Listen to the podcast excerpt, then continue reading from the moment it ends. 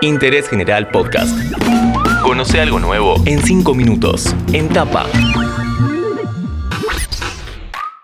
Hola, ¿cómo están? Bienvenidos a este podcast de interés general en el que nos metemos en un tema complicado. Se incendia parte del país, pero no es una metáfora, es literal. Hay varios focos de incendio y una de las zonas más comprometidas es el delta del Paraná. ¿Qué está pasando? ¿Cuál es el daño? ¿Qué actividades podrían verse beneficiadas por esta situación? ¿Y cómo sigue todo cuando bajan las llamas? Como siempre hacemos, llamamos a un especialista para saber un poco más, Ana Di Pangracio, de la Fundación Ambiente y Recursos Naturales. Hola, mi nombre es Ana Di Pangracio, soy directora ejecutiva adjunta y coordino el área de biodiversidad en Fundación Ambiente y Recursos Naturales. Siempre que se presenta alguna situación como esta, nos preguntamos si el fuego puede originarse naturalmente o, como se dice, si está detrás la mano del hombre.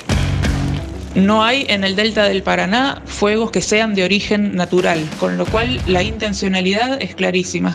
Puede haber casos en los que es por imprudencia, por falta de conocimiento de que es innecesario llevar estas quemas de pastizales en el delta del Paraná. La gran mayoría responden a la intencionalidad que es el destruir el hábitat natural para darle a las tierras otro uso. Y particularmente los intereses que están detrás de esto es el avance de la frontera agropecuaria, como también del desarrollo inmobiliario y la industrialización.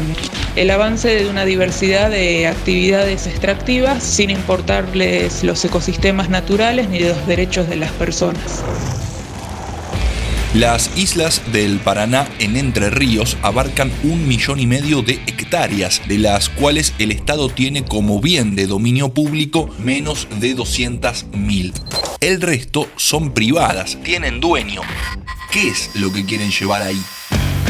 Esto responde a un proceso que se llama pampeanización de la Argentina, que es que prácticas ganaderas que se realizan en otras partes del país se imponen en otros, cuando no necesariamente son para la región del Delta del Paraná un elemento natural del área y al que esté adaptado la región.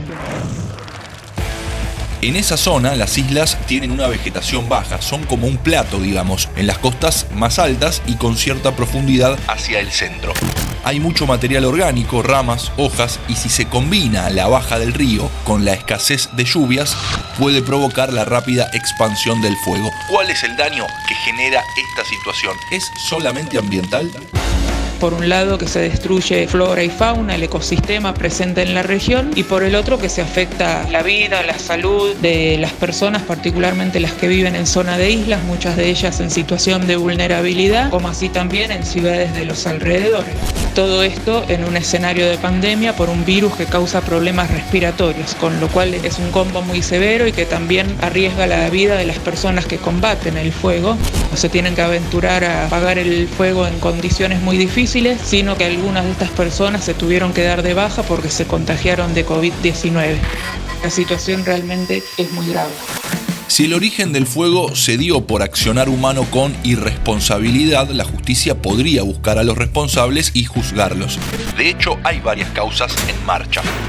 Pero si pensamos propiamente en el lugar, en las islas del delta, ¿qué pasa cuando bajan las llamas?